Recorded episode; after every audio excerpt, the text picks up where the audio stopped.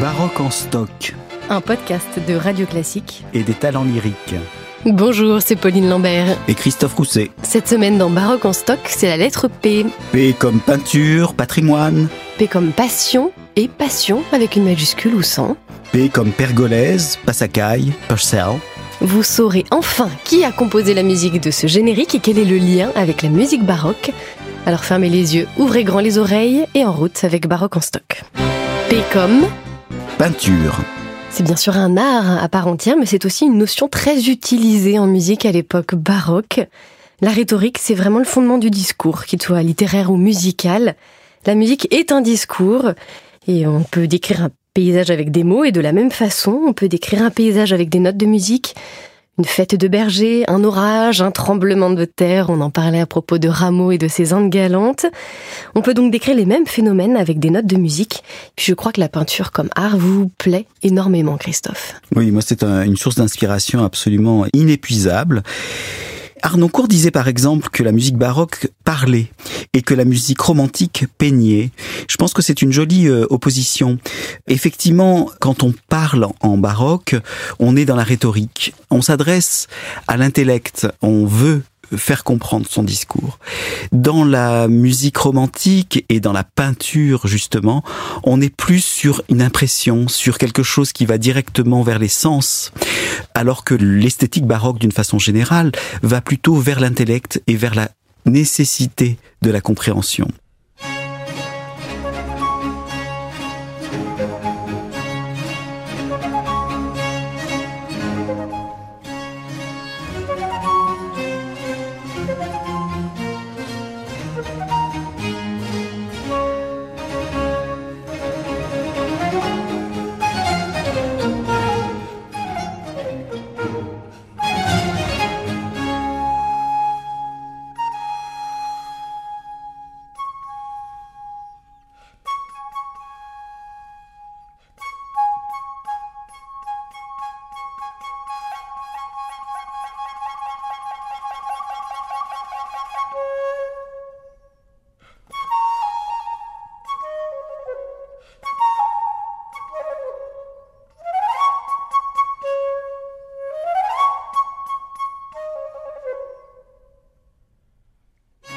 Alors effectivement, quand on décrit un petit oiseau, quand on décrit l'éruption d'un volcan ou une tempête dans un opéra de Rameau, il s'agit de ravir l'essence, c'est certain, mais c'est aussi par l'intellect que ça passe, beaucoup plus que, je sais pas moi, dans la chasse royale de Berlioz dans Les Troyens, on n'est pas du tout dans la même volonté de décrire.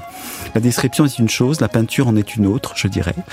Ce qui est très intéressant pour moi dans la peinture, c'est le rapport qu'il y a entre les thèmes qui sont en miroir avec ceux qu'on trouve dans la musique. Évidemment, on parlait des métamorphoses d'Ovide euh, la dernière fois dans la lettre O, mais il y a aussi euh, les thèmes religieux, par exemple. Quand on est en train de parler, je sais pas moi, de Saül, euh, on est en train de parler de la Sainte Vierge, de la Nativité, etc. Tout ça, ce sont des thèmes qui sont aussi bien en musique que en peinture, et effectivement, ce jeu de miroir est absolument fondamental pour moi. C'est pour ça que j'adore aller dans les musées, c'est pour ça que je suis nourri par la peinture occidentale qui euh, me raconte aussi ce que la musique me raconte. P comme Patrimoine. Patrimoine bien sûr euh, matériel, les tableaux, les sculptures, euh, les instruments de musique et les clavecins que vous chérissez. P comme patrimoine immatériel comme l'est la musique. Et je trouve que vous avez une conception très intéressante du patrimoine. Pour vous, Christophe, ça n'est pas un stock d'œuvres définies, toujours les mêmes, dont on hérite par la tradition et qu'on joue et qu'on rejoue, mais c'est véritablement une source inépuisable de découvertes, d'émerveillement, avec beaucoup de partitions et de notes de musique qui attendent d'être rejouées comme des belles endormies dans des bibliothèques. Et donc ce patrimoine, en fait, il est sans cesse en mouvement et en redécouverte, ce qui justifie bien le terme de spectacle vivant, sans cesse joué, rejoué et redécouvert. Absolument.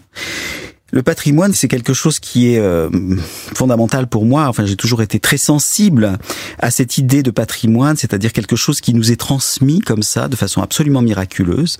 On n'est pas des nouveau-nés, on est déjà euh, très cultivés, on a tout un bagage derrière nous.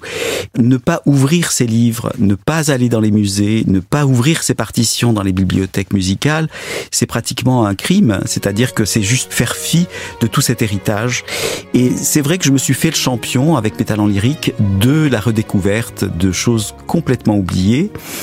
Vous parliez de Belles Endormies, effectivement, leur donner des couleurs, leur donner aussi un charme qu'on ne pouvait pas imaginer. C'est une chose à laquelle je m'attelle de façon quotidienne et puis lire beaucoup, lire beaucoup de livres, mais lire aussi beaucoup de partitions, les entendre dans ma tête, les imaginer en musique, les imaginer dans la voix des chanteurs ou des chanteuses que j'aime particulièrement. Je pense à Sandrine Pio qui a souvent inspiré dans la salle de lecture de la Bibliothèque nationale un opéra que j'étais en train de lire et puis j'entendais sa voix je me disais ah ouais ouais ça va être formidable. Il faut absolument euh, remonter cette œuvre.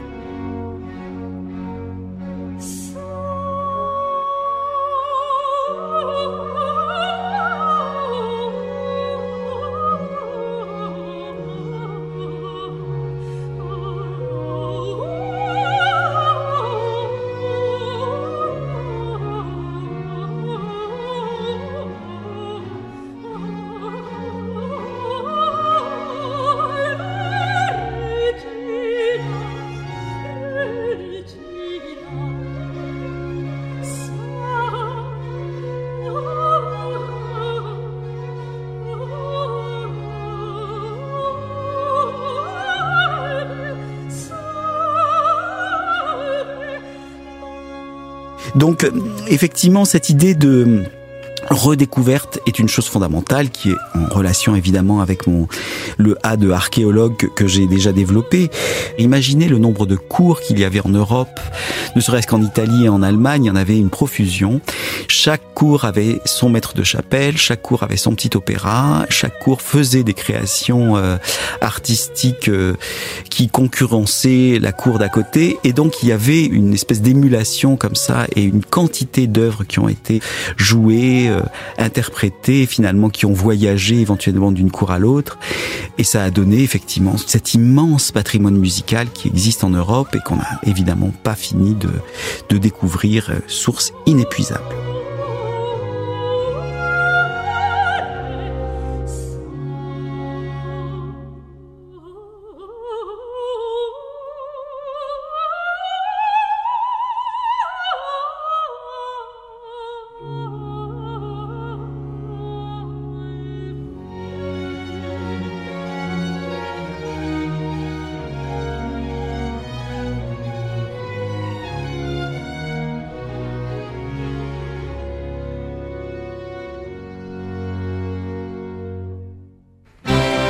P comme passion, Pauline.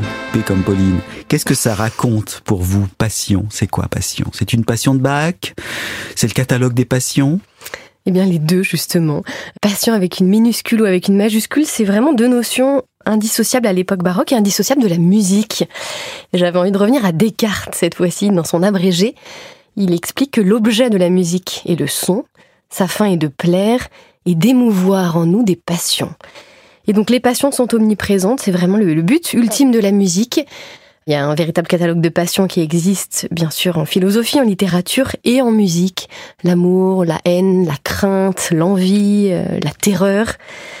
Toutes ces passions, ce sont bien sûr celles des chanteurs, des personnages incarnés sur scène, à l'opéra ou dans la tragédie lyrique. Ce sont bien sûr celles que ressentent aussi les spectateurs. Et ces deux passions se rejoignent en partie, puisque les spectateurs que nous sommes peuvent s'identifier aux personnages sur scène, à ce qu'ils ressentent, parce que l'action est vraisemblable, et en même temps ils gardent une certaine distance avec cette passion. Oui, c'est finalement le, la purgation des passions, hein, c'est-à-dire que l'auditeur s'identifie de façon à pouvoir évacuer en lui ses défauts, ses passions tristes que décrit Spinoza. Donc c'est la purgation des passions, la catharsis chère euh, aux auteurs grecs et romains. Et bien sûr, on pense à ces immenses fresques monumentales que sont les Passions, avec un P majuscule cette fois-ci de Bach.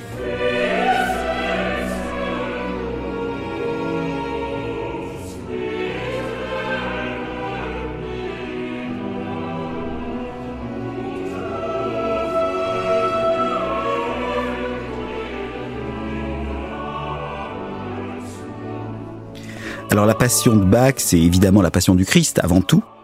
Il n'y a pas que Bach qui a écrit des passions, il y en a aussi beaucoup en Italie. On pense à Alessandro Scarlatti, on pense à euh, l'Oratorio della Passione de Iomelli, même Salieri a écrit une Passione. Donc on raconte la passion du Christ de façon assez opératique en fait, ce qui est assez inouï quand on pense à Bach qui n'a jamais écrit d'opéra et qui méprisait plutôt l'opéra. On a effectivement mis en scène des passions de Bach. Il y a dans la Passion, chez Bach, cette histoire d'un narrateur qui est l'évangéliste, qui chante essentiellement du récitatif, qui n'a jamais d'air, qui peut être accompagné, mais qui est tout le temps dans une narration. Et puis après, il y a les personnages qui commentent, qui sont éventuellement des personnages saints. Et puis, il y a effectivement la figure du Christ qui se met à chanter. Donc tout ça, c'est assez profane quelque part quand on y pense. C'est une façon de mettre en scène et en mots et en musique euh, des passages de l'évangile qui nous touchent particulièrement et qui éveillent effectivement des passions. Mais c'est bien la passion du Christ qui est mise en musique et qui est en jeu dans ces grandes fresques dont vous venez de parler. Et puis il y a cette passion perdue, passion selon Saint Marc, qu'il a écrite dans les années 1730 et dont il ne reste aujourd'hui que le livret. Euh, alors, quelques musiciens se sont amusés à imaginer la musique que Bach aurait pu écrire à partir de pièces anciennes. Mais voilà, aujourd'hui c'est la passion perdue, celle qu'on aimerait un jour peut-être retrouver. Heureusement, il reste les deux autres. La Saint-Jean, peut-être un peu plus courte, avec un seul chœur, donnée plus régulièrement que la Saint-Matthieu, qui elle est absolument monumentale, avec ses deux orgues, ses deux chœurs qui se répondent en écho et deux orchestres. Ce qui est quand même euh, assez phénoménal du point de vue de l'écriture simplement. Bon, les histoires de deux orchestres, deux chœurs qui se répondent, ça existe déjà chez Monteverdi et même avant Monteverdi, à Samar en particulier à Venise, on aimait les pièces en écho comme ça. Et donc on avait des chœurs qui se répondaient et chœur ça veut pas forcément dire simplement un ensemble vocal mais aussi un ensemble instrumental éventuellement.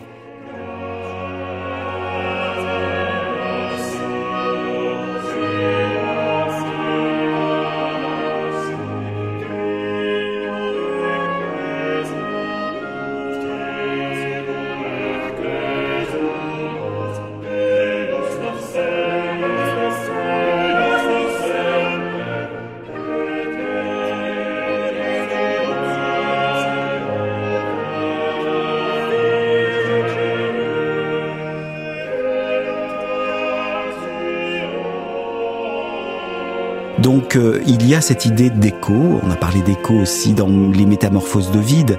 L'écho est une donnée baroque, mais l'idée d'une architecture avec deux chœurs, deux ensembles entiers, deux orchestres, des groupes de solistes, des groupes vocaux qui se répondent, mais aussi qui éventuellement se mélangent, est une chose absolument monumentale, comme vous venez de le dire, avec la Passion sur Saint-Matthieu. Évidemment, elle est moins souvent faite parce qu'elle coûte beaucoup plus et il y a quand même un aspect financier et euh, ça on peut pas le mettre de côté. Moi je suis très très contente d'aborder enfin la Passion selon Saint Matthieu euh, la saison prochaine. P comme Pergolesi. Pergolèse, euh, un destin absolument fulgurant. Il fait partie de ces compositeurs qui sont de véritables génies précoces, qui laissent derrière eux une très belle œuvre alors qu'il meurt à 26 ans seulement en 1736, juste après avoir euh, composé son œuvre aujourd'hui la plus célèbre, son Stabat Mater. Il y a peu d'exemples de compositeurs qui meurent si jeunes et qui ont écrit une œuvre avec une influence aussi durable. Il y a peut-être Lily Boulanger au XXe siècle qui meurt elle à 24 ans, mais c'est une toute autre affaire. Pergolèse donc euh, a une santé très fragile, ce qui ne l'empêche pas d'étudier dans son enfance, d'aller dans l'un des conservatoires napolitains dont on parlait à la lettre N à propos de Naples et d'écrire des œuvres sacrées, des opéras aussi qui vont marquer durablement euh, l'histoire de la musique.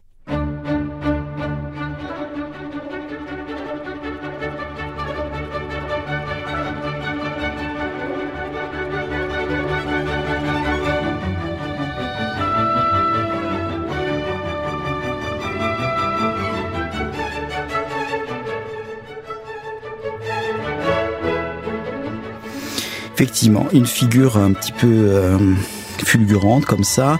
Il compose très jeune, il est remarqué très jeune, il va être euh, remarqué en particulier à l'Opéra de Rome, où il va faire un, un certain nombre de grands succès. L'écriture de Pergolèse est tout de suite reconnaissable. C'est quelqu'un qui euh, a une identité très tôt dans sa façon d'écrire. Ce qu'on appelle sa première œuvre, c'est euh, l'oratorio Saint-Guillaume d'Aquitaine.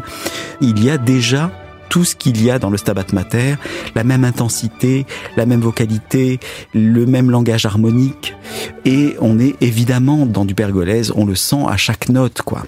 Donc c'est toujours extrêmement touchant de sentir une identité très très forte en musique. Qu'est-ce qui l'a fait? Comment ce miracle a lieu? C'est très difficile à dire. Mais ce qui est intéressant de voir, c'est que Pergolèse meurt jeune et finalement sa renommée va se répandre sur l'Europe entière après sa mort. En fait, c'est une gloire posthume. Son Stabat Mater va être publié même à Paris, mais beaucoup plus tard que sa mort, donc de 1736. Il sera même le déclencheur de la querelle des bouffons à Paris qui a lieu dans les années 50. On est euh, en train d'opposer Pergolèse à Rameau, enfin ça n'a absolument rien à voir. Et Pergolèse est victime finalement de son propre succès. Ce qui est frappant, c'est que ce Stabat Mater a une vie aussi longue, aussi développée, et finalement euh, part de même principe que celui d'Alessandro Scarlatti qui le précède, et qui sera finalement un principe qui va continuer jusqu'à Rossini par exemple.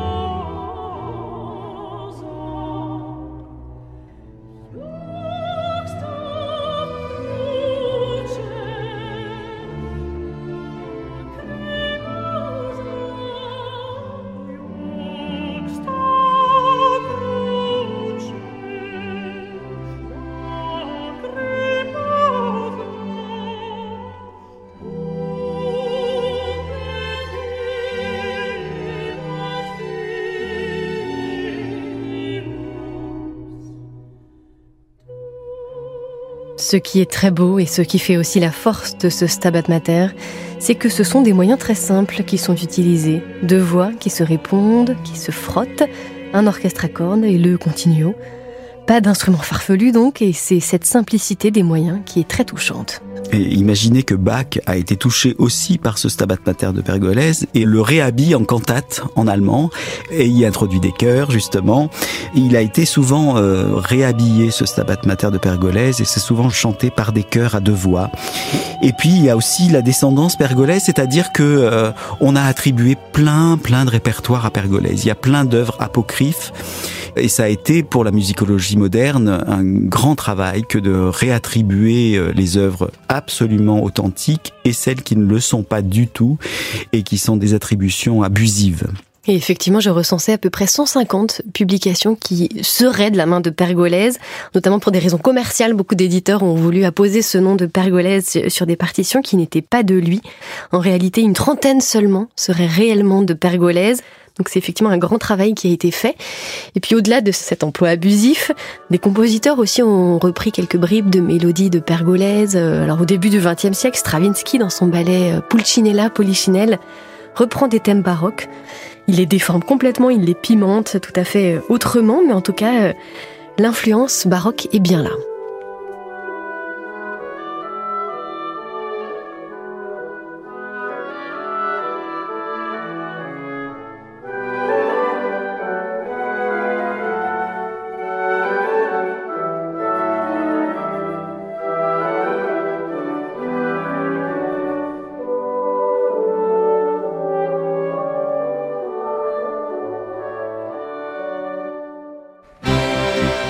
Comme Passacaille.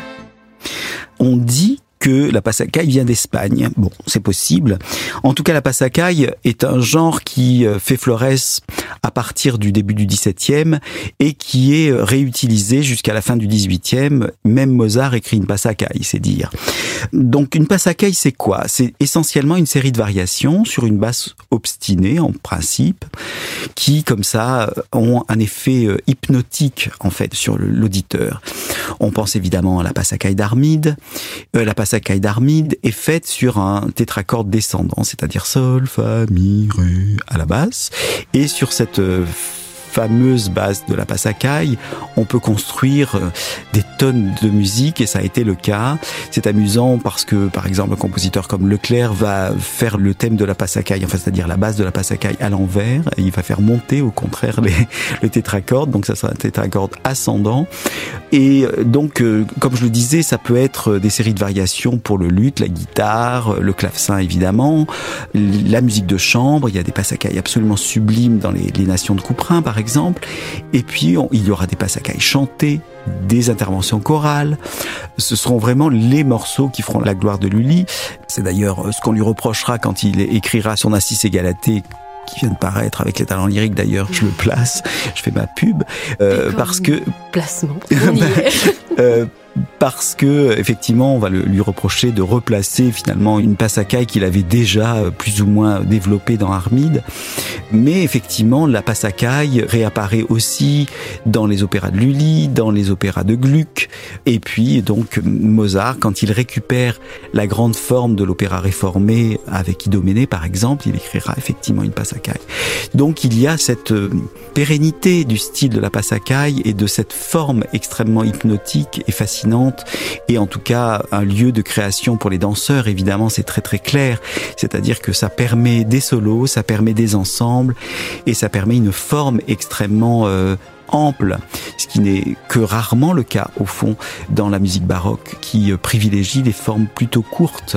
Donc la passacaille, c'est là qu'on développe et qu'on se permet 10 minutes par exemple euh, ininterrompues comme euh, pérennité, vous en parliez à l'instant, pérennité de la passacaille, mais comme prouesse aussi, parce que je trouve que c'est une véritable prouesse euh, de composition et de chorégraphie. Ces passacailles peuvent être dansées, c'est une danse en tout cas au départ. Et un peu comme le boléro de Ravel, où on a voilà la même musique, le même rythme obstiné, euh, une orchestration sans cesse changeante. La passacaille aussi, c'est un véritable défi de composition pour maintenir l'intérêt sans cesse éveillé, renouveler le discours, écrire une musique qui ne soit pas trop répétitive, même si la base, elle, est très simple et, omniprésente. Et c'est euh, cette véritable prouesse que réalise Lully au cinquième acte d'Armide. Moi, c'est un peu mon chouchou, cette passacaille, je l'adore. Passacaille avec cœur aussi, puisque le cœur intervient et, le soliste. Et c'est un plaisir, effectivement, sans cesse renouvelé, changeant et assez hypnotisant se laisser porter par cette musique. Euh. Mais ce qui est justement euh, notable, c'est que quand on chante dans une passacaille, on chante les choses qui nous obsèdent, l'amour évidemment.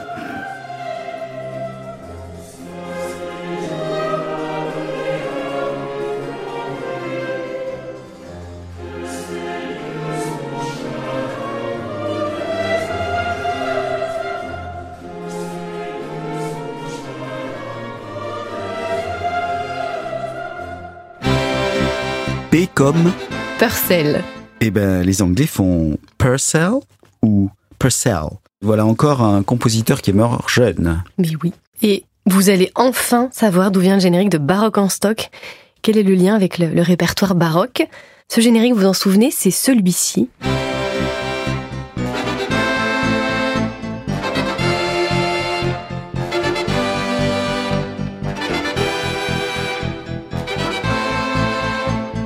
Et donc ce générique est tiré d'une musique de film, Meurtre dans un jardin anglais, musique de Michael Nyman, l'un des grands compositeurs anglais d'aujourd'hui, qui a écrit des musiques pour euh, Peter Greenaway, pour la leçon de piano aussi de Jane Campion. Et donc dans ce générique, quel lien avec la musique baroque? Eh bien il reprend des éléments caractéristiques qu'il renforce. Il reprend le clavecin, bien sûr, pour son côté baroque, bien évidemment, même si les autres instruments sont modernes. Et puis, il reprend la musique de Purcell.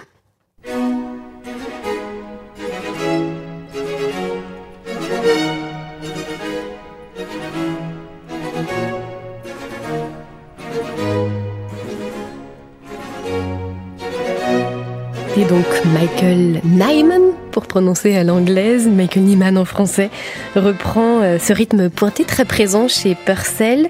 Il renforce l'effet, il ajoute euh, un jeu rythmique quasiment motorique pour bien marquer la pulsation. Et c'est vous, Christophe, qui avez trouvé ce générique. Je dois vous rendre la palme. C'est vous qui avez eu envie de cette musique. C'est vrai, parce que j'ai beaucoup aimé le meurtre dans un jardin anglais, je dois dire, et la musique de Nyman. Moi, j'avais même acheté le disque que j'ai écouté souvent, et le vent de l'architecte aussi. J'ai absolument adoré cette musique. Bon, c'est pas de Nyman, mais je veux dire, la musique présente dans les films de Greenaway est toujours absolument incroyablement euh, saisissante. Dans le meurtre dans un jardin anglais, il y a aussi l'idée du ground.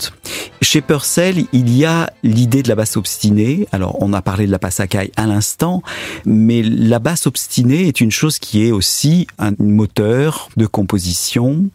Il y a ce qu'on appelle le ground, donc la basse en fait, le fondement. Et ces basses obstinées sont particulièrement développées chez Purcell et particulièrement extraordinaires. On pense à Music for a While, par exemple, avec une basse très compliquée chromatique, mais euh, serpentant comme ça.